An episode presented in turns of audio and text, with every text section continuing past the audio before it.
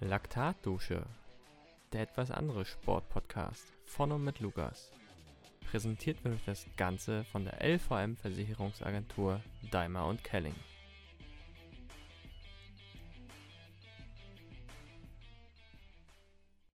Moin moin liebe Leute, herzlich willkommen zurück. Wir kommen öfter zurück als die letzten Male in der Zeitperiode, wenn ich eine neue Folge angekündigt habe. Ich habe ja gesagt, pro Monat eine Folge. Das schaffe ich jetzt dieses, diesen Monat auf jeden Fall. Und wir gehen wieder in die Radsportszene, nachdem die letzten Folgen doch stark lauflastig waren. Und ich begrüße den Erik alias Roadrunner bei Instagram zu finden. Moin Erik. Moin, moin, einen wunderschönen guten Tag aus Dresden. Ja, wir sind äh, in Mitteldeutschland, kann man sagen. Ähm, er hat gerade Dresden gesagt, aber Dialekt können wir noch nicht so richtig hören, oder? Der ist äh, ausgestorben. Obwohl ich Ur-Dresdner bin, ähm, versuche ich das ohne Dialekt, ja. Da, da, fällt mir direkt eine lustige Anekdote ein. Äh, ich war ja mal eine Zeit lang Bahnsprinter und wir haben uns immer getroffen äh, zu so Sprinter-Meetings mit den Sachsen und es gab einen Trainer, der hat das wirklich komplett zelebriert. Den hast du, wenn der wirklich losgelegt hat, hast du ihn nicht verstanden keine Ahnung, was, was mit ihm war. Der hatte so ein cooles T-Shirt, da steht drauf, äh, das ist sächsisch oder so. Ja, ja, die Sachsen sind, glaube ich, stolz auf ihre, auf ihren Dialekt, wobei ähm, ja der sexy Faktor natürlich ähm, mäßig ausgeprägt ist. Ja, äh, wir beide haben ja auch mehr über die sozialen Medien zueinander gefunden. Ich glaube, du warst einer derjenigen, der über meine lustigen Videos zu mir gefunden ist oder auf mir aufmerksam geworden ist. Dann haben wir uns letztes Jahr mal beim Radrennen zuerst äh, im Wendland gesehen oder ja, zumindest das erste Mal so wahrgenommen richtig, dass ja die Person von Instagram auch das gleiche Radrennen gefahren ist wie ich. Und äh, dann war es letztes Jahr im Oktober bei der Rügen Challenge, wo wir dann so ein erstes richtiges Treffen hatten. Richtig, richtig. Das war dann der kurze Kontakt. Ich glaube, wir hatten dann geschrieben, Rügen. Ich habe gefragt, ob wir uns äh, an dem Vortag gemeinsam so ein bisschen einrollen wollen. Und dann wurden wir von dem typischen norddeutschen Wetter äh, überrascht.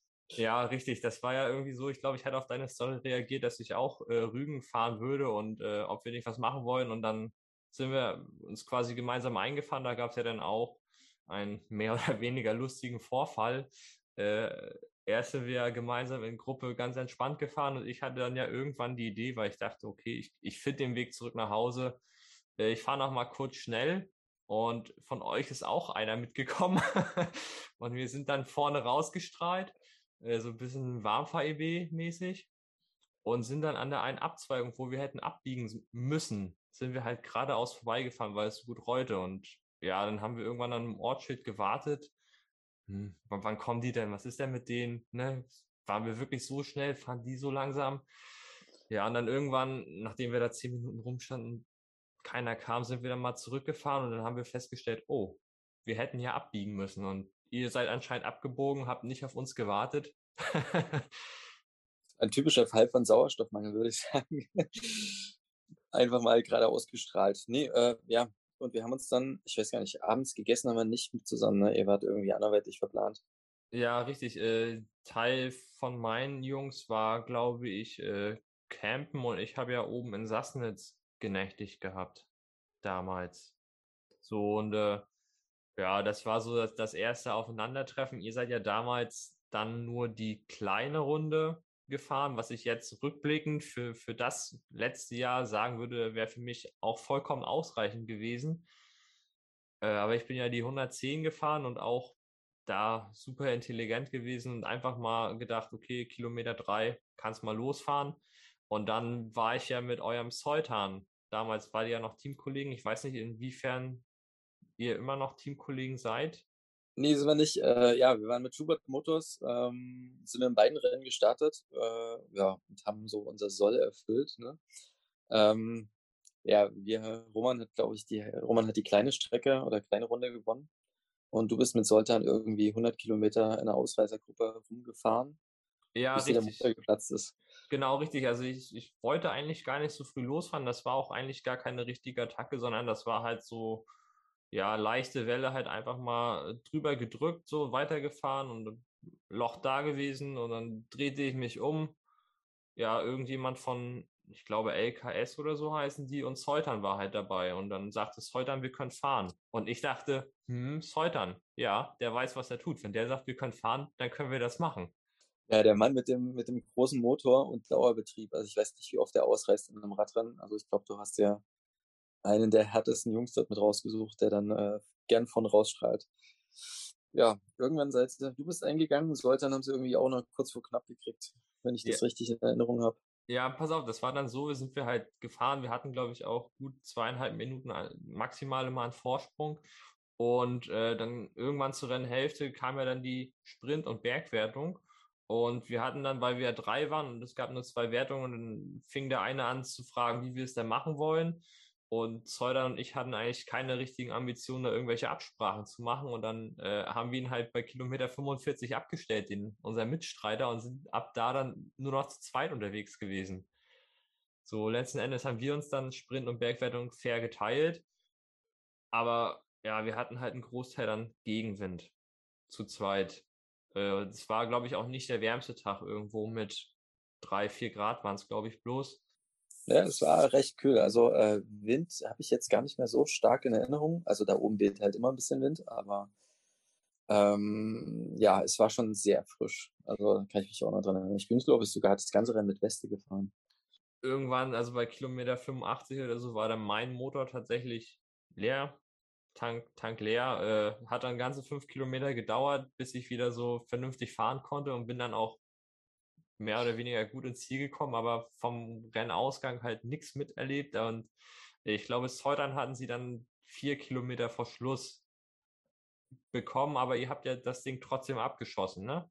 Richtig, äh, Soltan hat dann für Hilmer das ganze Ding angefahren und Hilmer ist nicht der Sprintstärkste, aber der hat auch so einen riesen Motor und hat äh, da auf dem Kopfsteinpflaster so leicht berghoch das Ding auch noch geholt und somit hatten wir beide Rennen in Sack und Tüten. Das war so irgendwie das große Ziel zum Jahresabschluss. Insofern sind wir nur die kleine Runde ganz bewusst gefahren. ja, genau. Ja, und ähm, ja, Schubert Motors waren jetzt drei Jahre, war eine coole Zeit. Roman hat es, glaube ich, dann, ich weiß nicht, das dritte oder das vierte Mal hintereinander gewonnen, die kleine Runde. Der hat sich da so ein bisschen drauf eingeschossen. Ja, und jetzt kam die lange Winterpause. Ja, aber dann hat sich ja damals auf jeden Fall für euch die Reise gelohnt. Ne? Wie lange seid ihr quasi jetzt am Ende gefahren? Eine Tour? Bestimmt vier, fünf Stunden, oder? Ja, fünf Stunden. Keine, ich, wir, wir sind ähm, Freitag hochgefahren. Wir hatten das, unser Hotelzimmer war genau bei Stadt und Ziel. Wir hatten also es echt bequem. Ja. Insofern äh, konnte man das dann schon mal. Ja, Freitagabend sind wir hochgefahren und dann äh, Sonntag nach dem Rennen runter, entspannt. Ja, und äh, was mich ja dann noch äh, quasi zu, zu dem Rennen-Rügen-Challenge interessieren würde, hier die Kollegen, die Podcast-Kollegen von Vatasia waren ja auch mit am Start. Äh, die sind ja auch in Anführungsstrichen nur die kleine Runde gefahren. Äh, hatten die irgendwas bei euch im, im Renngeschehen mitzumelden? Na, die waren nicht so begeistert, weil Roman und ich halt zu zweit waren und äh, irgendwie, ich weiß nicht, irgendeine Zweier- oder Dreier-Ausreißergruppe ist von raus und die sind da hinterhergefahren und keiner hat so richtig mitgemacht. Und ja, dann ist man irgendwie mal mit in die Führung rein und dann wurde nicht abgewechselt, so von wegen, jetzt dürfen wir alle mal. Ähm, ja, das Problem war irgendwie, die hatten dann irgendwann die Nerven verloren und haben alle auf die Windkante gestellt, zu einem Zeitpunkt, wo es mir gerade nicht so gut ging. Ähm, aber das konnte man noch retten. Also ja, das, ich glaube, das Rennen ist ganz typisch gelaufen. Bis zur Hälfte war das ganz ruhig, ist man ein solides Grundtempo gefahren man muss mal ganz ehrlich sagen, dass sie es eigentlich verdient gehabt hätten zu gewinnen, wenn man, wenn man ganz ehrlich ist. Aber am Ende ist es so ein bisschen Taktik und äh, austarieren, wo du richtig schnell fahren musst. Und da hat man, uns ging es dann zum richtigen Zeitpunkt wieder gut. Ich glaube, das, da hatten wir auch ein bisschen Glück. Ja, man muss kaltschnäuzig sein in dem Business, ne? In dem Business, ja. Ja, und ich glaube, das ist auch mal so eine ganz gute Überleitung. Ähm, du hast ja in Sachsen Radrennfahren gelernt. Wie, wie war denn dein Weg zum Radsport? Mein Weg zum Radsport ist äh, sowas von kurz eigentlich gewesen, weil ich Ewigkeiten Fußball gespielt habe, dann auch Basketball. Und ich, äh, oh Gott, mein Onkel ist mit, als ich 17 war, auf die Idee gekommen, dass in München noch ein 24-Stunden-Mountainbike-Rennen stattfindet, ob ich nicht Bock habe mitzufahren. Und ähm, dann haben wir uns zu viert da angemeldet und das war mein allererstes Radrennen.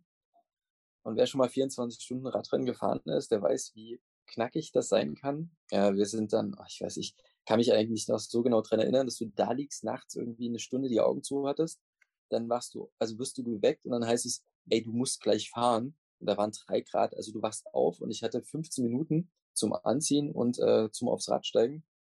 Und dann ist man durch den Olympiapark gefahren. Es war eine total coole Strecke. Zum gleichen Zeitpunkt war eine relativ große Oper in, der, in dem alten Olympiastadion. Das heißt, es waren viele Zuschauer da. Sat 1 war irgendwie auch vertreten, warum auch immer. Ähm, es war eine total coole Veranstaltung, aber so die ersten Radrennen, die ich gefahren bin, waren 24 Stunden Mountainbike-Rennen. Und dann habe ich erst mit 18, glaube ich, mir ein Rennrad besorgt, um halt so ein bisschen Grundlagentraining zu machen. Ja, und darauf bin ich dann hingeblieben. Und ähm, dann kam es dazu, dass äh, ein Rad-Online-Versandhandel hier aus Dresden noch ein eigenes Team gegründet hatte und ähm, ein Verein. Dort habe ich dann bin ich mitgefahren und dann, ja, wie sich das so ergibt, dann wechselt man irgendwann mal den Verein. Und dann fahre ich eigentlich, habe ich eine Lücke gehabt, weil ich so mit 26 aufgehört habe. Da ging es so Berufsleben, Wechsel, so nach dem Studium. Es geht so richtig los mit Arbeiten. Und dann kam noch das erste Kind. Und da habe ich erstmal für zwei Jahre die Bremse gezogen und bin erst 2018 wieder regelmäßig aufs Rad gestiegen und habe dann ein bisschen Glück gehabt, weil, was ist Glück, in Zwenkau ich äh, das Radrennen gewonnen hatte und da ist Schubert Motors auf mich aufmerksam geworden, die damals noch Radmitte hießen. Und äh, Roman fuhr dort und ähm, mit dem sind ich letztlich, der hat mich dann da reingeholt mit und das waren die letzten drei Jahre jetzt bei Schubert Motors aktiv. Ja, nicht schlecht. Also, ähm, also ich mache ja auch viele verrückte Sachen, aber so erstes Radrennen direkt mal 24 Stunden Rennen so von 0 auf 3000, äh, nicht schlecht. Also es ist anders. Also ich kein, also man kann es einfach nicht vergleichen mit irgendwie einem Straßenrennen, wo das so kalkulierbar ist, dass du anderthalb Stunden, zwei Stunden richtig straff in die Pedale trittst. Und äh, beim 24-Stunden-Rennen musst du ja nicht Anschlag fahren, sondern du musst irgendwie da durchkommen. Ich keine Ahnung, da ging es noch nicht um Platzierung und da war es irgendwie nur einfach das Phänomen, komm irgendwie an. Und das haben wir aber ganz gut gemacht. Also meine Mitstreiter, ein paar waren noch ein bisschen älter. Also ich war, wie gesagt, zu dem Zeitpunkt 17. Ähm, da sind wir dort gefahren und dann nochmal in Chemnitz. Äh, ja, war eine gute Erfahrung, aber ich muss sagen, ich brauche das jetzt nicht unbedingt nochmal. Also ich fahre echt gern Mountainbike, aber äh, ich muss da nicht unbedingt äh, nochmal 24 Stunden strampeln. Ja, wie, wie ging es dir damals danach körperlich? So wie, wie war das? Weißt du das noch? damals war ich noch jung, da, da nimmst du das, glaube ich, besser weg. Also ich weiß nicht, ob ich das jetzt noch genauso verkraften würde. Ähm, du hast halt schon zu tun, also du hast einfach Schlafmangel, so, und dann gehst du kalt auf das Rad immer wieder. Es ist ja jetzt nicht so wie in einem Straßenrennen, wo du dann richtig das Laktat spürst, sondern du fährst ja immer so an einem gewissen Level. Ähm, ja, äh, es, ist halt auch lang her, ne? Ich meine, da stecken 17 Jahre dazwischen. Ich bin jetzt 34 äh, da, da spricht man schon von Geschichte. ja, und äh, nachdem dann quasi deine Straßenkarriere gestartet hat, also was ich so mit Sachsen, Sachsen-Anhalt immer verbinde, sind halt knallharte Kriterien. Also du kriegst da wirklich aufgezeigt, auch von alten Männern, sag ich mal, äh, was es denn heißt, Radrennen zu fahren. Äh, wirklich so kaltschnäuzig, ja, wenn du jetzt äh, vorne rausfahren willst, fahr. Ich fahre hinten bei dir am Hinterrad mit und äh, sehe zu, wie wir hier klarkommen. Ich sprinte dann ab. Also quasi so Sachsen ist halt Kriterien. Hast du das auch so mit durchlaufen oder äh, ist das nur meine Wahrnehmung, weil es quasi hier oben in Norddeutschland kaum Kriterien gibt? Äh, nein, habe ich, also so, so krass ist die, also ich glaube, das ist subjektiv, äh, die äh, wirklich viele Kriterien gibt es nicht. In Borna gibt es noch eins, was äh, traditionell statt, stattfindet, immer Zwenkau war mal früher ein Kriterium, ähm, ist aber mittlerweile auch ein Rundstreckenrennen. Ich glaube, das wandelt sich so. Ich finde es ein bisschen schade, weil Kriterium einen ganz anderen Charakter hat. Red Bull Arena, das wird unser Einstiegsrennen dieses Jahr sein. Ähm, das wird wieder als Kriterium ausgefahren. Äh, ansonsten definiert man sich, glaube ich, hier in der Region eher über diese Rundstreckenrennen, die insbesondere im Lausitz Cup anhängig sind. Mhm. Weil ich hatte damals, das müsste jetzt auch schon wieder ein paar Jahre her sein, ich glaube 2017, äh, damals im Rahmen der deutschen Meisterschaft in Chemnitz, da sind wir auch gefahren, damals noch für Elektroland 24. Äh, da bin ich freitags das Zeitfahren gefahren im Rahmen der deutschen Meisterschaften. Äh, der Samstag war dann frei und da bin ich, weil ich noch Punkte brauchte für Aufstiegen, da, äh, Aufsteigen. Damals gab es ja noch äh, Klasse ABC. Und wie hieß denn das? Da sind wir irgendwie um so, so ein Industriegelände an der Brauerei gefahren und da gab es dann auch so diverse Preise. Wie hieß das Rennen? Es ist ja auch egal, jedenfalls waren dann halt da auch alte Männer, wo ich so dachte, ja, hm, alte Männer. Ich, ich war halt jung, ne, naiv. Äh, unter anderem hier Danny Götze, ne, das ist der ausgebuchteste ja. Schlitzohr überhaupt. Ich glaube, der hat das Ding am Ende gewonnen. Ne, ich glaube, ich mit vier Fässern Bier oder so nach Hause gefahren. Ja, ne, die, die Nähe zu Cottbus ist da. Dresden, der, der Dresdner Sportclub, der DSC, der hat halt eine, eine Riesensportabteilung gehabt, also Radsportabteilung insbesondere gehabt. Äh, das kommt schon so Matthias Hirsch, René Obst, die dann das teilweise auch zum Profi geschafft haben. Die ja, haben ja alle irgendwie richtig treten gelernt. Mhm. Und das war so, boah, ja, äh, deswegen, also seitdem meide ich eigentlich so Sachsen, um da Radrennen zu fahren. Ne? eigentlich nie gutes Pflaster gewesen für mich. Ja, also es gab, ich finde es halt echt schade. Also es gab ja Cottbus, Cottbus, da hattest du mal die Chance, irgendwie 200 Kilometer Radrennen zu fahren, was das ja in der Jedermann, Jedermann-Bereich echt kaum vorhanden ist. Das Rennen ist richtig eklig, weil du ja irgendwie 10 Kilometer vor Ziel nochmal anderthalb Kilometer Kopfsteinpflaster gefühlt hast. Ja, ähm, so, und das wird halt schon immer weniger. Insofern sterben auch die kleinen Kriterien. Es gab auch in Waldheim oder so äh, Rundstreckenrennen, ganz klein, ganz süß, die dann an diese Dorffeste da angeknüpft sind. Ähm, aber ja, das ist schon rar geworden, muss man ehrlicherweise sagen.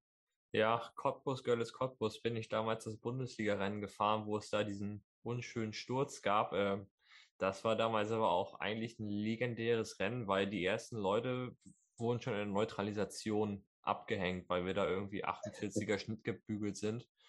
Äh, erste Rennstunde, wo es dann wirklich nochmal losging, glaube ich, 51er Schnitt oder so war das damals. Ja, ne. Also, ich meine, der Kurs ist halt prädestiniert dafür, ne? Du fährst eigentlich nur flach, dann hast du da quasi, bevor es zurückgeht, mal so zwei, drei kleine Anstiege und dann fährst du wieder flach zurück, also Highspeed-Kurs. Ähm, aber ich wusste gar nicht, dass es das damals auch als Jedermann-Event gab. Ja, also die hatten, ich weiß gar nicht mal, verschiedene Strecken, aber also ich bin es auf jeden Fall einmal mit 200 Kilometer gefahren und ähm, da war ein Teamkollege von mir draußen für 120 Kilometer, den haben sie dann auch wieder gekriegt. Genau, aber ich habe äh, mit diesem Rennen verbinde ich immer die, den Platten. Ich weiß nicht, wie viele Platten ich mir auf diesem blöden Kopfsteinpflaster geholt habe so dass ich dann jedes Mal irgendwo jemanden gebettelt habe, während schon irgendwie in einem Radrennen ein Schlauch mit, ne, bei einem Rundstreckenrennen wanderst du halt kurz ein paar Kilometer, vielleicht zwei, drei und dann hast du irgendjemanden, der dich hinbringt. Aber bei dem Radrennen stehst du irgendwo in der Botanik und dann musst du versuchen, wieder nach Hause zu kommen. Dieses Kopfsteinpflaster, ich hatte dort, ich glaube, bestimmt viermal einen Platten in der Zeit, wo ich das gefahren bin. Also das war, ich jedes Mal geflucht. Also ich hätte sogar, ich bin dorthin gefahren, also von uns nach Cottbus sind es ja trotzdem irgendwie anderthalb, zwei Stunden. Und ich fahre los und das erste Kopfsteinpflaster kommt nach sechs, acht Kilometer oder sowas. Und ja. zack, Platten. Und dann stehst du da und denkst dir so, gut, du hast jetzt die Zeit verdaddelt, jetzt musst du hier irgendwie einen Schlauch auftreiben, damit du irgendwie nach Hause, also zum Auto wieder zurückkommst, um dann nach Hause zu fahren. Es hat die besten Erinnerungen habe ich nicht an das Rennen, obwohl es halt echt mal coole Erfahrung ist, als jedermann 200 Kilometer Radrennen zu fahren. Ja, ich, ich habe das Rennen damals auch nicht offiziell beendet, sondern äh, irgendwo bei Kilometer 160 dann abgehängt, weil ja, hat nicht gereicht. Äh, und dann hatte ich damals aber das Glück, dass äh, ein Ortskundiger von LKT, der stand damals in der Verpflegungszone und ist quasi trainieren gefahren und der hat uns dann nach Hause navigiert. Wir waren, glaube ich, am Ende so eine 30-Mann-Gruppe oder so äh, sind wir da quasi wie so eine RTF nach Hause gefahren, wie so richtige Jedermänner. Und er hat uns dann gezeigt, ja, das Radrennen geht jetzt hier lang und wir fahren jetzt aber hier, weil das nochmal fünf Kilometer kürzer. Und äh, wir haben es sogar dann am Ende fast geschafft, äh, den Zieleinlauf zu sehen. Wir waren irgendwie zehn Minuten zu spät. Schade. Cool. Krass. Ähm, ja. ja, ich glaube, ich habe äh, dann mein Glück bei irgendwelchen Feuerwehrmännern gefunden, die äh, mich dann versorgen konnten. Ja, ähnliches Szenario, äh, Szenario damals Erzgebirgsrundfahrt. Das gibt es ja auch als Jedermann-Event. Bist du das schon mal gefahren? Nein, ich habe das gemieden. Das ist mir zu äh, wellig. Ich, äh, ah, wellig, das ist, äh, ist ja ein guter, süßer Ausdruck dafür. Naja, für dich aus, aus dem flachen Land, äh, bei uns, man fährt schon mal äh, öfters ins Osterzgebirge und nimmt ein paar Höhenmeter mit, aber ja, da musst du schon, das ist schon echt was für leichte Leute. Die kommen da relativ gut hoch, aber ja. boah, ich meide dieses Rennen bisher. Kann ich auch lustige Story zum Bundesliga-Rennen erzählen. Also ich, ich komme halt einen Berg relativ gut hoch, aber wenn es dann nachher relativ steil wird, so wie im Erzgebirge, dann ist bei mir auch relativ schnell so der Ofen aus. Ich sag mal, sowohl für Steigung ist so bei drei bis vier Prozent. So ab sieben wird es nachher echt unangenehm. Äh, jedenfalls hatte ich das damals in dem Rennen so weit geschafft, dass als ich abgehängt wurde und quasi der Besenwagen an mir vorbeigefahren ist und gesagt hat, hier Nummer abdecken, du bist raus, war der Besenwagen schon voll. ja, da gibt's, äh, oh Gott, wie, wie hieß es Rennen? Ähm, nicht hinten bei Bautzen, Struppen. Hm. Aber es gibt auch noch ein Bundesliga-Rennen. Ah, das ist ja nicht Osterzgebirge. Also das ist, Gott, mir fällt der Name nicht ein. Markus Weinberg hängt da irgendwie mit drin oder hing drin in der Planung. Da haben sie das, das Rennen, wo er hat auch mal das ganze Feld auseinandergenommen.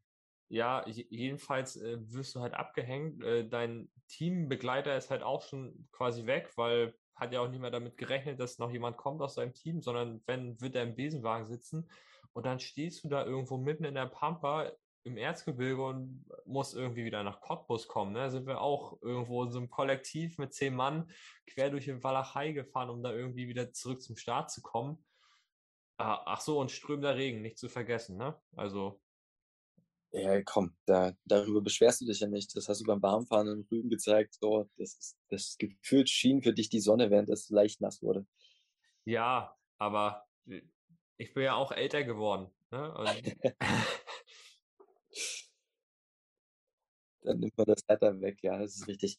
Nee, äh, aber ja, selbst so Regenrennen, also Sachsenring ist noch so ein Radrennen, was hier so richtig unangenehm ist, weil entweder ruhst du bergab deine Beine aus oder es geht voll Anschlag berghoch. Und das findet ja auch immer im Frühjahr, einmal im Frühjahr, einmal im Sommer statt. Und im Frühjahr habe ich das auch schon erlebt bei irgendwie zwei Grad und Schneeregen wo du dich dann so dick wie möglich einpackst und irgendwie, ja, die Abfahrt im Sommer fährst du da mit 80, 90 runter. Im Winter ist es halt echt die Hölle. Der fritte dann in dem Moment alles ein.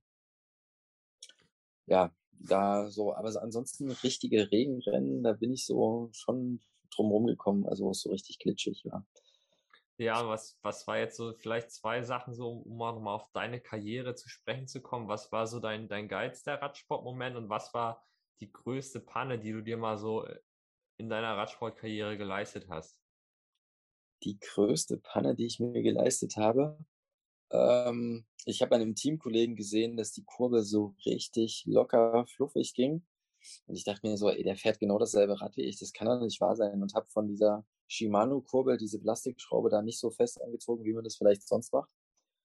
Und dachte mir so, ey, das geht super leichtgängig. Und dann stelle ich fest, mitten im Radrennen so, äh, verdammt, die Kurve, irgendwie springt die Schaltung immer so vom Umwerfer. Ich dachte, das kann ja nicht wahr sein, was ist das? Bis ich dann mitgekriegt habe, dass meine Kurve locker war. Und ich dann irgendwie panisch versucht habe, also beim Heiderad versuchst, fährst du ja irgendwie zwei Runden oder bis zwei Runden gefahren. Ich dann panisch versucht, jemanden zu erreichen, der äh, mir dann das Werkzeug schnell bringt. Aber das hat glücklicherweise relativ zügig geklappt und ich konnte dann noch mitwirken in dem Radrennen. Das war echt peinlich. Und äh, im Nachhinein habe ich hab das dann erzählt, na, es sind natürlich alle gelästert, zu Recht. Und ich fragte ihn dann, er sagt er, na, ich habe Keramiklager eingebaut. Ich der, mhm. ja, das kann nicht wahr sein. Sag das sofort, dann mache ich nicht so Blödsinn. Tja, so, seitdem lernt man Keramiklager. Ähm, ja, und ansonsten der schönste Moment, oh, keine Ahnung, ich glaube schon, wenn du das, das erste Mal das ein Radrennen gewinnst, da, da ist man schon irgendwie, ist das so anders, ne? Also du, man vernimmt die Situation einfach anders. Mhm. Ähm, insofern habe ich sehr gute Erinnerungen an Zwenkau. Das stimmt, das war ein Regenrennen. Ähm, und ja, konnte irgendwie da mein Rad als erster über die Linie schieben. Und so dann denkt man, ach verdammt, es lohnt sich zu trainieren und im Winter irgendwie auch bei minus zwei Grad raus auf die Straße zu fahren. Weil zu dem Zeitpunkt war Swift noch nicht so groß und Mode, wie es vielleicht jetzt ist. Äh, ja, insofern war das schon cool. Ansonsten, ja, insbesondere jetzt das vergangene Jahr mit Schubert Motors, da gab es schon coole Radrennen. Also Meiningen hat echt Spaß gemacht. Wobei mich das äh, mein S-Works-Schuh gekostet hat, weil mir irgendjemand mit seinem Vorderrad den, den Schuh aufgeschlitzt hat, weil die falsch abgebogen sind. Das ging aber genau an der Zehe vorbei, der Carbonsohle. Also es war echt knapp. Ähm, ja, ansonsten Heiderad Cup. Ich glaube, da, da war ich hinter Nasir und äh, Benny Dritter. Ich glaube, das war schon echt ein gutes Ergebnis, wenn man weiß, wo die sonst so aktiv sind. Ja, nicht schlecht. Äh, Nasir ist doch früher mal bei Cat Stevens gefahren und die haben sich doch immer quasi da äh, so mit gerühmt, dass das quasi der einzige Starter von denen war, der mal an WM und e, äh, nee, EM nicht, aber WM und Olympia, glaube ich, teilgenommen hat, richtig? Ja, richtig. Der ist auch dieses Jahr wieder äh, äh WM-Zeitfahren mitgefahren. Ja, sieht man schon, ne? Also, das war, war ein relativ nervöser Sprint irgendwie und unkoordiniert. Ähm, ja, dann war der Weg irgendwann zu, aber die haben, haben zu Recht das Rad zuerst über die Linie geschoben. Ja, und äh, wir hatten ja anfangs jetzt schon drüber gesprochen, du bist jetzt drei Jahre bei Schubert Motors gewesen. Äh, da hätte ich vielleicht nochmal eine Frage. Ich habe das zwar schon oft gefragt, aber ich kann das immer noch nicht glauben. Äh, ihr habt ja quasi bei euch, jeder hat eine eigene Trikotfarbe. Ähm, was hat es damit auf sich? Ich glaube, also in meinem ersten Jahr sind wir alle noch in so einem grauen, schlichten, ich glaube, das ist historisch gewachsen, äh, Trikot gefahren, war sehr edel. Ähm, und dann war die Idee, irgendwie was Neues zu machen. Und da ist Dennis Rössler, der Teamchef, auf die Idee gekommen, äh, ja, lasst uns das probieren. Hat dann einen Antrag gestellt, ob das überhaupt zulässig ist, weil normalerweise musst du ja schon ein Trikot fahren. Beim BDR, die haben aber so abgenickt und ähm, die Idee war dann, dass jeder äh, in seiner Farbe fahren konnte. Gab's nicht, also Streit gab es nicht, aber gab es das erste Catching, wer hier welche Farbe, Farbe sich krallt. Und äh, es hat echt lange gedauert, bis es irgendwie die Runde im Jedermann-Bereich gemacht hat, dass wir alle aus einem Team sind. Also du hast es an der Hose eindeutig gesehen, alle Trikots waren gleich bedruckt, aber jeder hatte halt seine eigene Farbe. Ähm, bis auf Hilmer und Soltan, die waren so ähnlich und die beiden sind dann halt immer zu zweit ausgebüxt. Äh, da hat man es dann schon mitgekriegt. Ja, äh, ich würde mal sagen, so letztes Jahr war dieser Effekt dann ein bisschen verflogen, aber äh, also zum Ende letzten Jahres. Aber ansonsten war eine coole Marketingidee und ich weiß noch, wir saßen irgendwie, so Hashtag lief ja unter Smarty Riders. Wir saßen irgendwie nach irgendeinem Radrennen bei McDonalds in, in so einem Bus und haben überlegt, welchen Hashtag könnte man denn nehmen. Und dann kam äh, Tina, glaube ich, die Idee und hat das so salopp rausgehauen und ja, seitdem war die Truppe die Smarty Rider Truppe ja, nicht schlecht. Also ich, mir ist das aufgefallen damals und ich habe auch selber gedacht, äh, im Wendland damals, hä, was, was hat das jetzt damit auf sich? Also mir ist bewusst gewesen, dass ihr irgendwie alle zusammengehört. Aber ich hatte eher so gedacht, hm, vielleicht haben ja die Farben was so mit Altersklassen zu tun, dass quasi die, die Männerfahrer, die haben die Farbe und die Senioren haben halt die Farbe. Aber irgendwie ist es ja dann auch nicht aufgegangen am Ende. Aber äh, deswegen, ich fand das spannend, das hat mich fasziniert und äh, ich glaube, bei mir hat auf jeden Fall eure Marketing-Idee geklappt, gefruchtet. Sehr gut, sehr gut. Wie, äh, war Dennis hat da äh, echt immer kreative Ideen.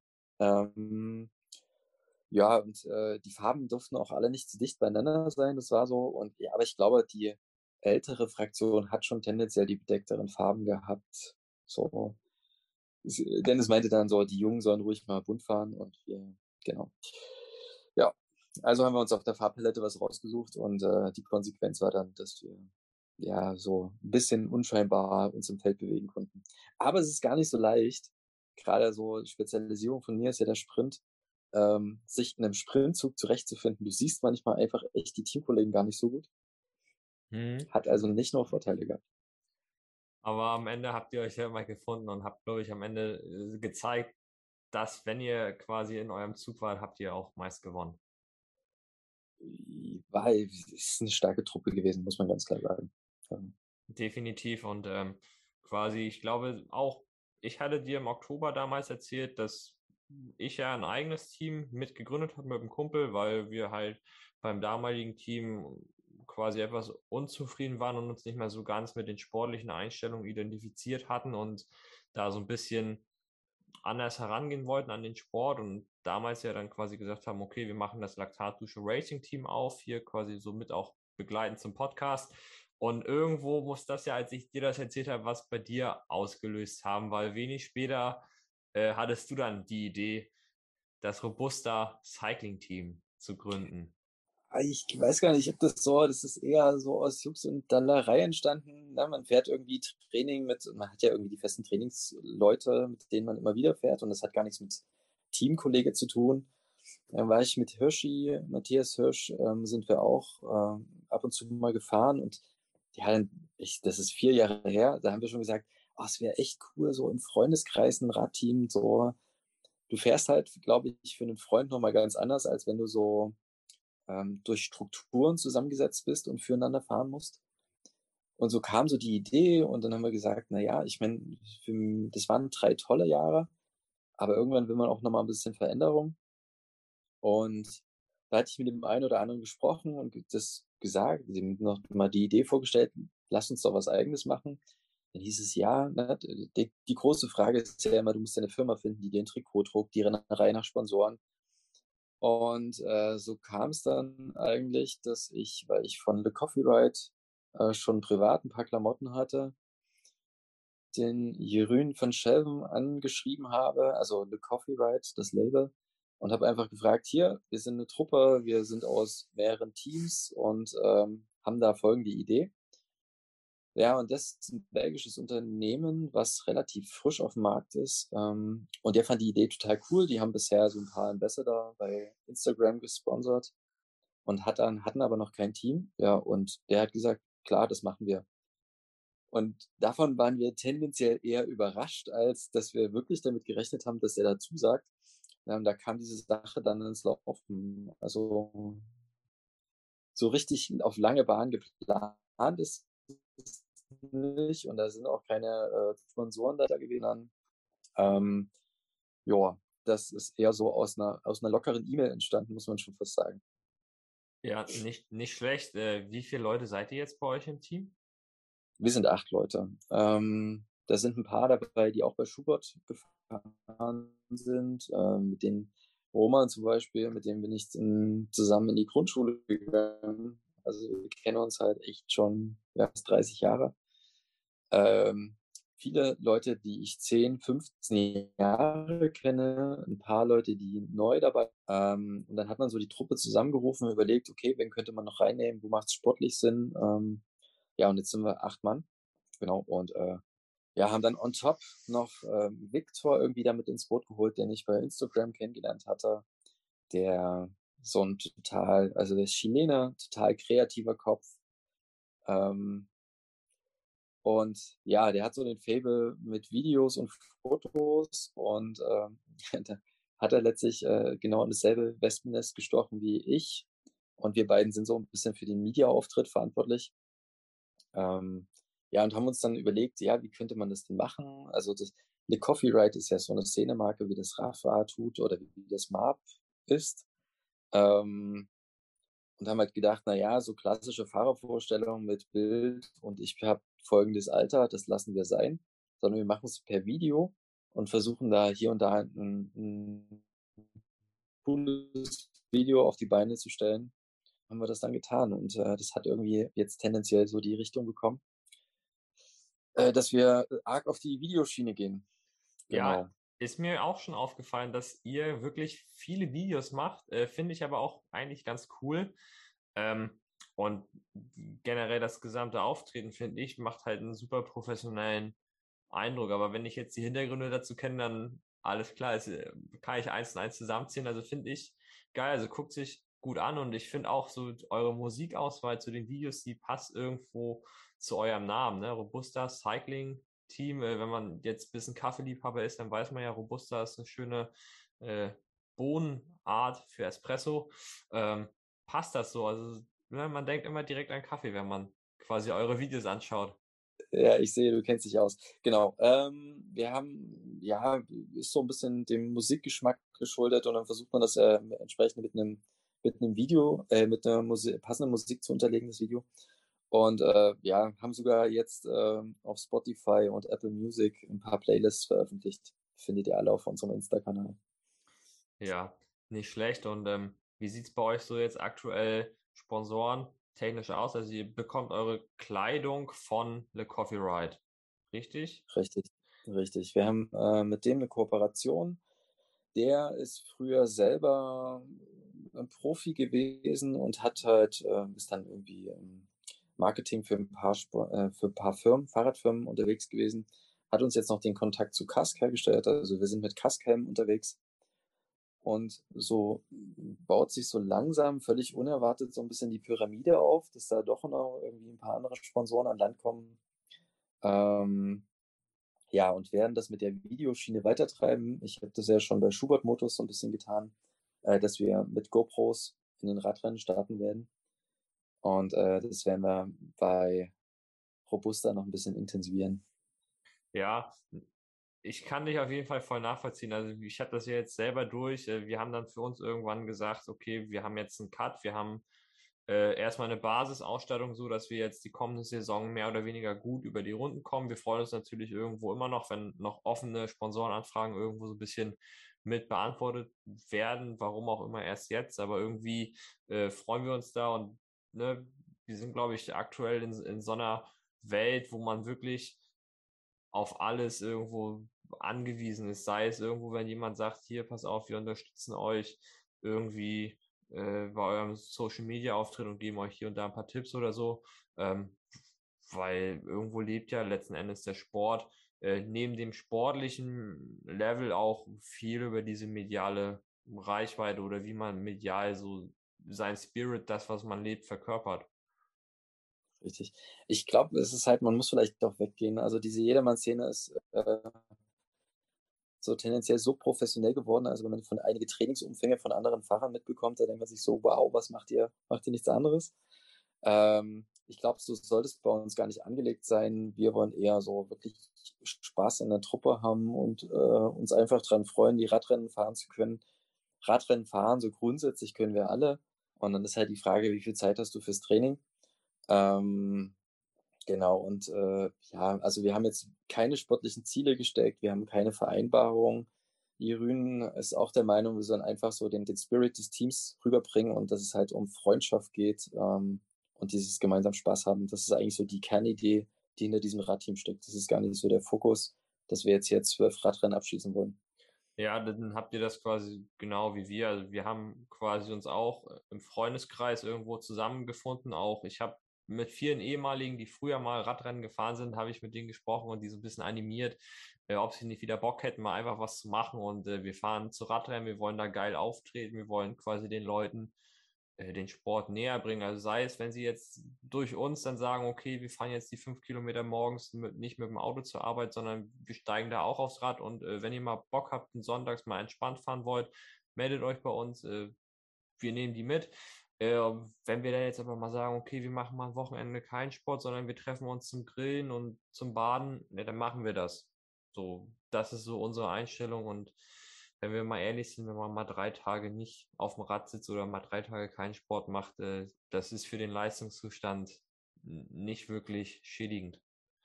Richtig, richtig. Am Ende ist es halt irgendwie, ist es ein Hobby für alle. Jeder hat irgendwie sein Berufsleben und äh, geht da fleißig arbeiten und hängt noch Familie hinten dran, wo man echt dankbar sein muss, dass die dem überhaupt diese Zeit äh, oder jemand die Zeit einräumt, dann äh, noch entsprechend trainieren zu können. Und am Ende wollen wir einfach Spaß haben. Keiner verdient mehr. Dafür sind wir alle zu, zu alt, damit Geld. Und ähm, ja, genau, das Flair erwünscht er sich. Äh, und ja, das ist so das, worauf wir eigentlich den Fokus legen.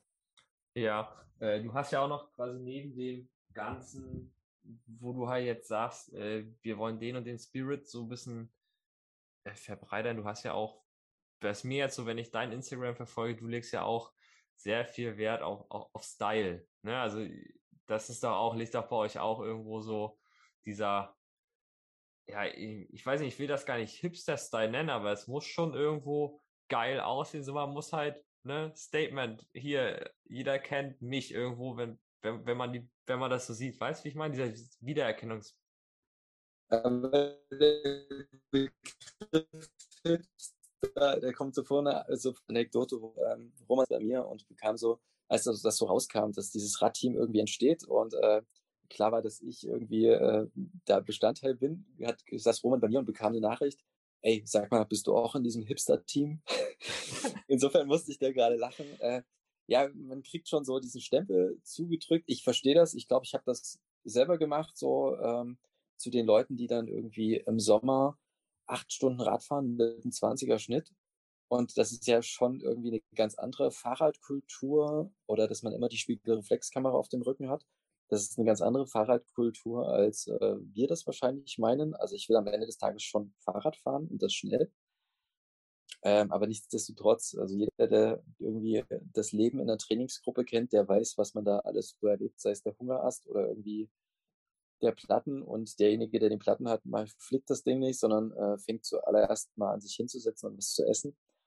Solche Geschichten erlebt ja irgendwie jeder und ich glaube, äh, das ist das, was es auszeichnet und wovon man dann auch ähm, im Alter bei einem Glas Wein oder einer Flasche Bier beisammensitzt und sich dann sowas erzählt. Ja, äh, du legst ja persönlich auch äh, sehr viel Wert auf einen guten Fahrradgeschmack. Ne? Also ich meine, du hast jetzt letztes Jahr, glaube ich, ein SL6 gefahren und hast, hast dann also erst habe ich dich ja quasi dafür belächelt, dass du dir einen Vange gekauft hast. Aber jetzt, wenn ich jetzt so quasi die Medien verfolge und, und weiß, dass S-Works oder Specialized das Vange aus dem Sortiment genommen hat, ne, hast du eigentlich den geilsten Move gemacht, den man machen kann. Also muss man ganz klar sagen, du hast gerade nachgewiesen, dass du Besenwagen hörst. Genau das habe ich nämlich heute auf dem Rad gehört, als äh, Rüdiger Selig da irgendwie ein bisschen was kundgetan hat. Ja, die Geschichte ist eigentlich eine ganz andere. Und zwar ähm, das Teamrad bei Schubert Motors war BMC. Und ähm, dann war halt die Frage, wie das dort weitergeht. Und äh, ich habe für einen, wir sind halt vorher schon mal das S6 gefahren in dem Team bei Radmitte beziehungsweise Schubert Motors. Da sind alle noch Rimbrake gefahren, außer ich. Ich habe gesagt, ich komme in das Team, aber ich will unbedingt Scheibenbremse. Und ähm, da hat Specialized sich echt gnädig gezeigt und mir noch irgendwo aus Bayern so ein Rad besorgt. Das war ein super Ding. Äh, und von dem Rad war ich echt angetan. Also das BMC ist ein tolles Rad, muss man echt sagen. Es ist ein super Sprintrad, aber so als, als universelles Rad, so berghoch und Sprint, dachte ich mir so, ach, gehst wieder auf das SL6 und habe das für einen echt guten Preis gebraucht gekauft. Auch das Bench ist ein gebrauchtes Rad. Ähm, und dann dachte ich mir so, jetzt hast du zwei Räder hier stehen, die eigentlich top ausgestattet sind. Und das ist echt Quatsch. Also das fährst du im Winter, ist es dir zu schade, das zu fahren. Und im Sommer fährst du am Ende eh nur mit einem Rad. Und deswegen habe ich das äh, Tarmac wieder verkauft. Genau, so ist eigentlich die Geschichte. Ich habe beide Räder für einen guten Preis bekommen und habe sogar ein dickes Plus gemacht, als ich das äh, Tarmac verkauft habe. Ähm, insofern war, war das der Deal des Lebens.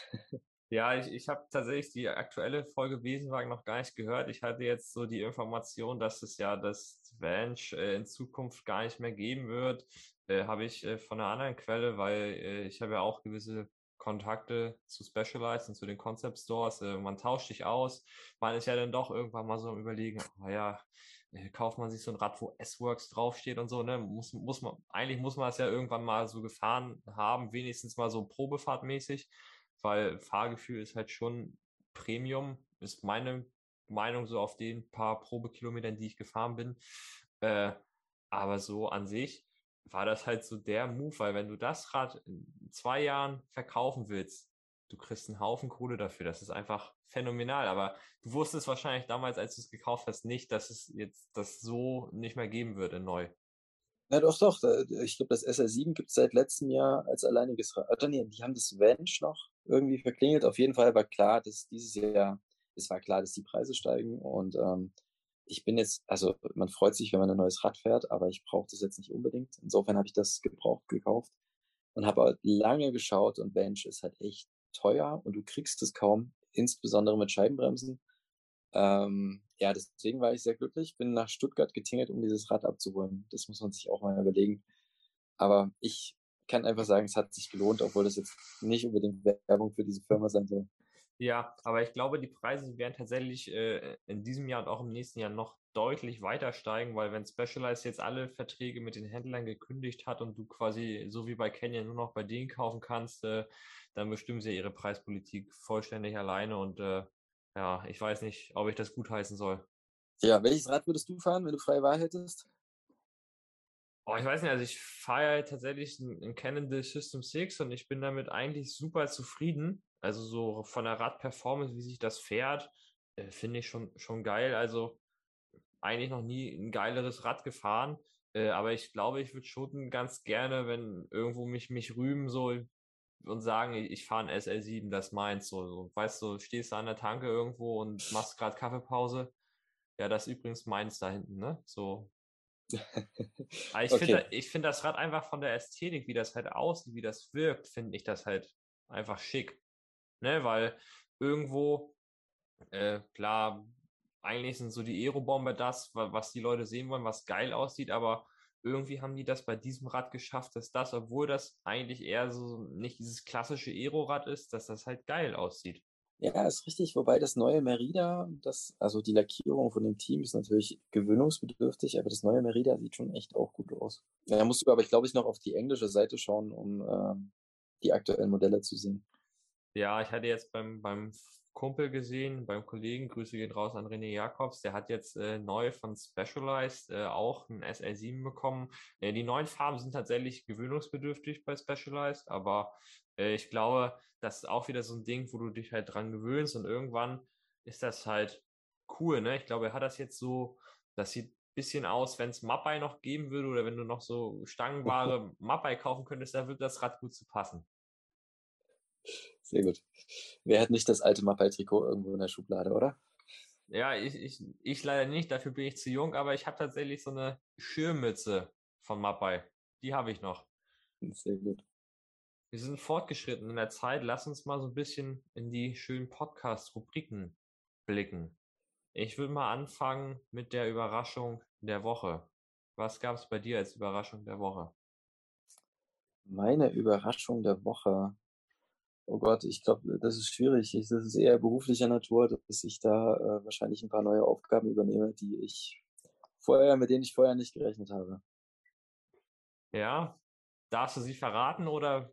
Ja, na, ich bin ja Lehrer ähm, und da freut man sich immer so, weil normalerweise ja die, die Kommunen tätig sind für die, für die Technik, aber als Lehrer übernehme ich da so ein bisschen Aufgabe, um da ja, dem unter, unter die Arme zu greifen, damit der Weg nicht ganz so lang ist und die Probleme schneller äh, gefixt werden, als äh, das vielleicht sonst dauert. Also bist du jetzt quasi der neue Technikbeauftragte bei euch? Der, äh, ja, so zumindest für einen Teil, ja. Für die mobilen Endgeräte zumindest. Nicht schlecht. Also ich, ich würde ein neues iPad nehmen, wenn du da was drehen kannst. Alles klar. Äh, ja, meine Überraschung der Woche ist äh, sehr erfreulich. Und zwar haben wir nach langem Warten endlich einen ersten Teil unserer Teamklamotten für das Laktatische Racing Team bekommen. Das war doch ein sehr, sehr langer Prozess, Werdeprozess. Äh, es hieß damals, wenn ihr im September bestellt, bekommen wir das dann im Dezember. Da haben wir natürlich eifrig bestellt und äh, ja, gestern am 17. März kam dann endlich äh, ein Teil der Klamotten an. Uns fehlen jetzt noch äh, ein paar Hosen und ein paar Zeitfahranzüge und dann sind wir vollständig mit unseren Klamotten. Aber wie fahren Sie sich denn? Ja, also ich bin heute Morgen tatsächlich Probe gefahren und äh, ich finde tatsächlich den Stoff von Royal Bikewear können wir ja ruhig nennen. Ihr seid das ja auch bei Schubert Motors gefahren, deswegen haben wir ja sogar einen direkten Vergleich, äh, was so die Wahrnehmung angeht, fand ich das eigentlich relativ wertig. Also äh, so von der Qualität her, so die Jacke fand ich wie bei BioRacer, das fand ich angenehm. Äh, was mir ein bisschen aufgefallen ist, aber das könnte jetzt auch daran liegen, dass es halt noch brandfrisch ist, ist ein bisschen eng am Kragen, aber so gar keine Probleme. Also das Warten hat sich auf jeden Fall gelohnt. Äh, das mit dem Kragen, das ist mir auch aufgefallen. Ähm, das ist schon sehr eng geschnitten. Ähm, dabei habe ich nicht so einen dicken Hals. Ähm, die Stoffe sind total super, aber ich hatte tendenziell eher ein bisschen Probleme mit den Hosen weil die so ein paar Falten geschlagen haben. Also die haben mir nicht ganz so gut gesessen, aber am Ende ist das ja immer so Typussache und wie der Körperbau ist. Ich bin da mit Copyright-Hosen jetzt ein bisschen glücklicher. Ja, mal, mal sehen. Hosen habe ich ja jetzt noch nicht Probe fahren können, aber da hatten wir ja damals auch schon drüber gesprochen, aber äh, ja, der Renneinteiler sitzt gut. Also von daher den wollen wir eigentlich im Rennen auch fahren. Von daher ist der, der Rest egal. Stimmt, der Einteiler, der ist echt, der ist super. Dann, was packst du auf die Laktatdusche Playlist? Welchen Song? Oh, das ist echt schwer. Also Musikgeschmack äh, oder Musikgeschmack ist ja irgendwie so breit. Ähm, puh, welches Lied? Ich könnte jetzt auf unsere, unsere Playlist schauen. Ähm, I Feel Love von Monika. Okay, nicht Ich glaube, oder Chris, Crystal von Kupla. Das ist auch ein tolles Lied. Oh, ich kenne beide nicht. Ist das so eher Musik für ältere Menschen oder? Ja, ja, ich bin ja deutlich älter als du. Nein, äh, hört euch an. Wie gesagt, ihr findet, äh, ist alles so der Musikgeschmack, den wir so in den Videos nutzen. Ähm, ja, aber man stößt immer wieder so auf neue Sachen. Victor ist da echt eine super Musikquelle. Notfalls musst du ihn fragen. Nicht schlecht, ja, ich packe rauf I Feel Nothing von The Blood and You. Das glaube ich so aktuell, wenn man sich so bei Instagram ein paar Reels anguckt, so von Bodybildern, das, das meistgenutzte irgendwo und äh, ich nutze das auch jetzt äh, tatsächlich ganz gerne, wenn ich so Einheiten habe, wo ich weiß, okay, die werden halt wirklich hart, dann höre ich mir das davor an und dann gehe ich rauslaufen und dann ziehe ich das durch und dann ist gut. Alle sind glücklich und zufrieden. Äh, ich ich habe mir eine passende Frage. Was ist denn so deine, deine absolute Hass-Trainingseinheit? Langsam fahren. Langsam laufen. Wirklich? Ja, also alles, was so wirklich mit langsam, das irgendwie, das, das kann ich nicht, das mag ich nicht, aber das liegt, glaube ich, auch daran, weil ich, sofern ich halt mein Fahrrad angucke, habe ich schon Puls 140. Ne, so und äh, extreme Hochpulser, so äh, deswegen immer, wenn es dann so heißt, ja, bei 140 ist Schluss, so dann, das ist für mich so, ja, also ich hatte das jetzt auch regelmäßig äh, in meiner Marathon-Vorbereitung. Äh, die haben wir so ein bisschen zweigeteilt gemacht. In dem ersten Block, da sind wir wirklich viel nach Pace und Richtung Wettkampf-Pace gelaufen. Dann war ich ja äh, im Februar zur Diagnostik und dann haben wir das alles nochmal so ein bisschen ausgewertet und jetzt äh, hatte ich vier Wochen, wo ich wirklich extrem langsam nach Puls gelaufen bin, einfach um nochmal so ein bisschen das runterzudrücken. Also wir haben da quasi extrem bipolaren Trainingsansatz verfolgt. Wenn hart, dann richtig hart und wenn locker, dann richtig locker. Und dann äh, wurde ich wirklich oft von alten Männern beim Laufen überholt, ne? die mir dann so einen dummen Spruch gedrückt haben, so ob ich nicht schneller könnte. Wo ich mir jetzt dachte, okay, ja, nee, nee, ich kann gerade nicht schneller. Nee, nee, nee, du läufst schneller als ich. Ähm, das ist so, aber ich weiß halt, wofür ich es mache. Und eigentlich hat sich das auch so im letzten Jahr bei mir gezeigt, äh, dass ich darauf extrem gut reagiere, wenn ich diese harten Sachen hart laufe und dann, wenn wirklich locker, richtig locker quasi fast gehen. Aber so, das ist wirklich das, was so Einheiten sind, vor denen graut's mir eigentlich, weil, äh, ja, Laktattoleranz habe ich irgendwo. Es dauert ziemlich lange, bis ich wirklich Laktat bilde und dadurch, dass ich halt so ein Hochpulser bin und noch deutlich über 200 Maximalpuls habe, dann ist halt so bei 160, wenn du schon quasi altersbedingt ne, fast umkippst, das ist halt so, ja, okay, jetzt geht langsam los, so, ne, so Wohlfühlpuls irgendwo 175 bis 185. Okay. Wie lange, wie lange arbeitest du schon mit deinem Trainer zusammen?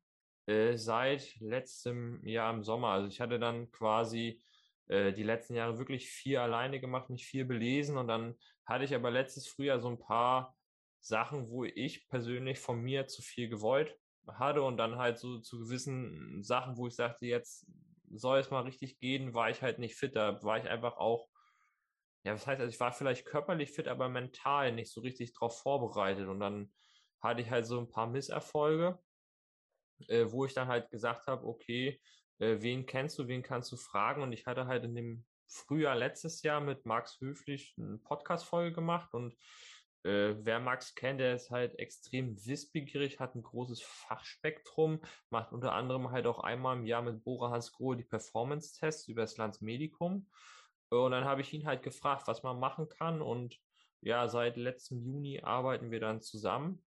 Und äh, ja, seither war ich eigentlich immer dann, wenn ich wollte, fit. Also ich glaube, es gab jetzt keinen richtigen Moment, äh, wo ich mal richtig nicht, nicht konnte, als ich musste. So, das war dann halt auch geprägt letztes Jahr, Saisonhighlight äh, 73 in Duisburg, äh, solide Schwimmen, auch stabil Rad gefahren, aber halt einen extrem guten Halbmarathon gelaufen in 1,25, so wo halt niemand mit gerechnet hätte. Wir hatten halt ausgerechnet, okay, das Maximum, was gehen könnte, wäre vielleicht so eine 1,29, 1,30. Und dann habe ich da das rausgehauen, ne? weil wir halt wirklich viel gearbeitet haben, ein bisschen kommuniziert haben, was können wir machen, wie geht's mir.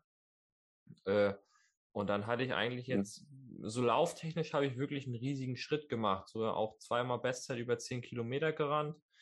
Äh, das zweite Mal jetzt erst vor kurzem in einem Trainingswettkampf.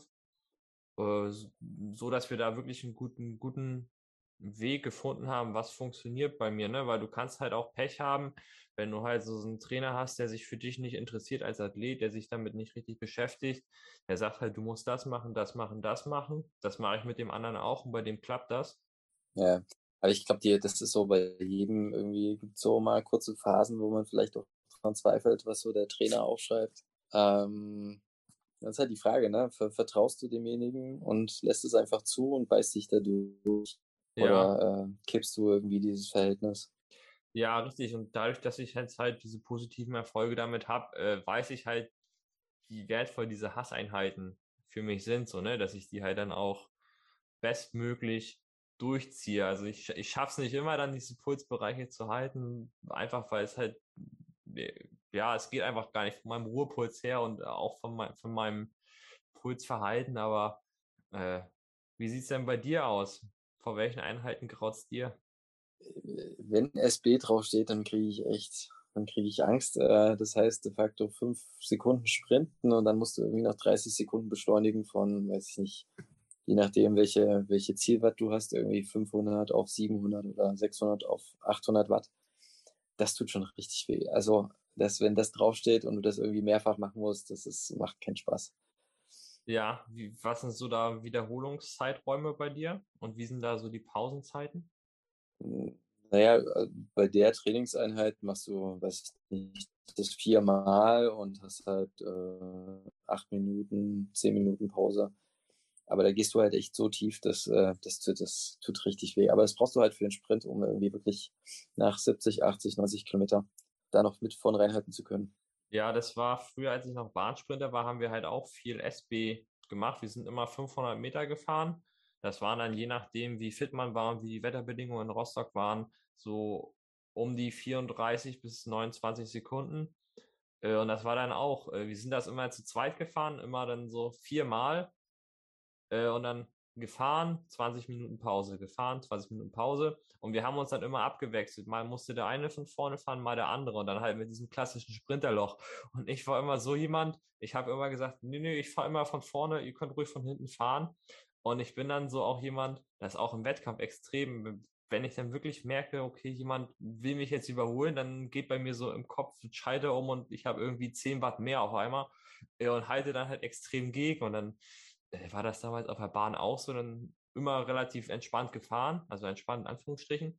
Und dann, als der andere von hinten aufgefahren ist und vorbei äh. wollte, dann ging so, okay, jetzt musst du treten und dann halt schön gegengehalten und dann ist der andere halt immer noch mal so eine halbe Runde schön oben auf rot gefahren, bisschen drüber rot und es hat einfach völlig krepiert so am Ende. Das war immer so mein Highlight tatsächlich. Ja, wenn du alleine Trainingssprints fährst, wird das nie funktionieren, sobald du irgendwie jemanden dabei hast. Geht da noch so die Reserve, die geht noch auf. Ja, dann würde mich ja tatsächlich interessieren, äh, du hast jetzt die Wahl, du machst äh, lange GA-Einheit, keine Ahnung, irgendwo drei bis vier Stunden und länger, oder du machst so richtig heftiges Intervallprogramm. Was würdest du nehmen?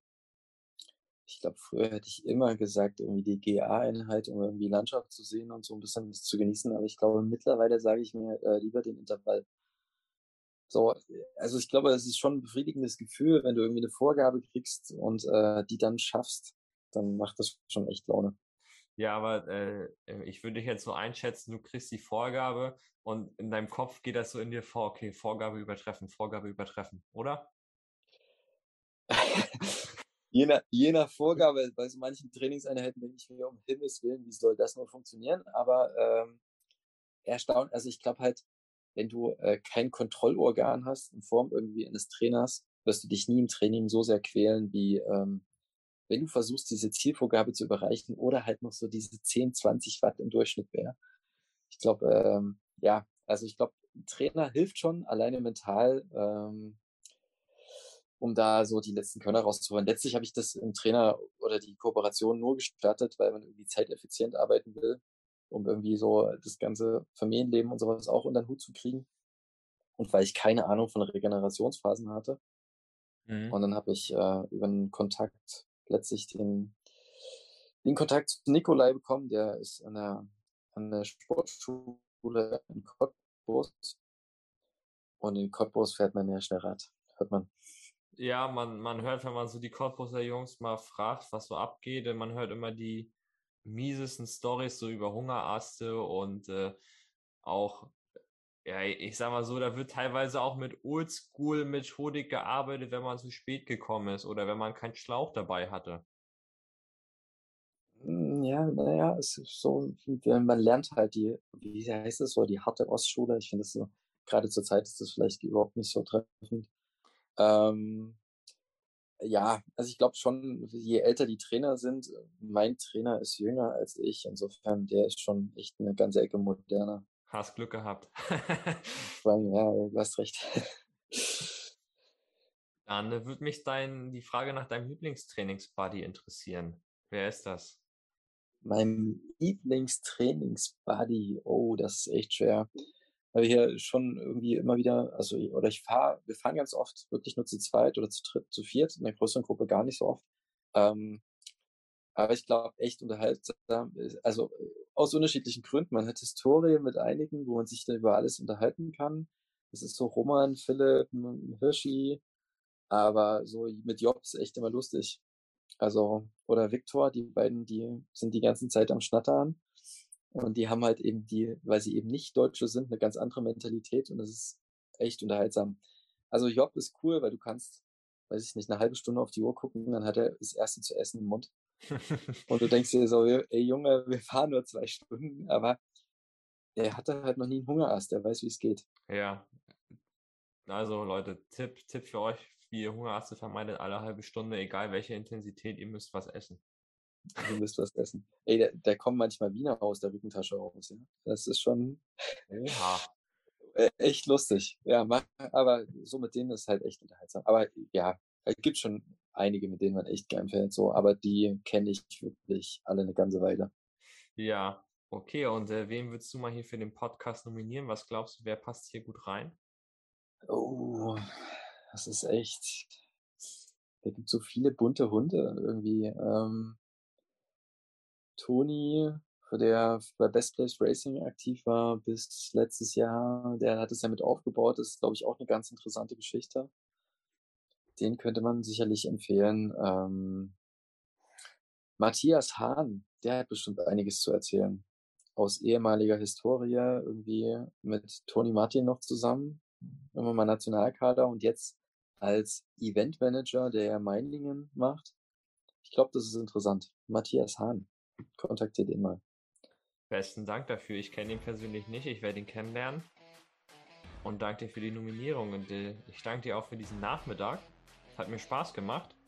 War geil. Ja, super, Und äh, ich glaube, wir haben den Zuhörern hier eine gute Folge geboten, wo sie dann auch das ein oder andere Mal schmunzeln können.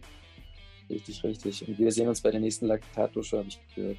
Ja, definitiv. Also vielleicht habe ich ja auch mein Sachsen-Trauma überwunden und komme mal zu euch, euch ein bisschen ärgern bei Radrennen in Sachsen. Ja, da wirst du öfters Rad fahren können. Du hast ja gesagt, euer Radkalender ist nicht so voll. Du musst ja ein bisschen Kilometer machen, aber es lohnt sich hier. Ja, aber ihr habt ja auch meistens Doppelwochenende, ne? Also Doppelveranstaltung, von daher.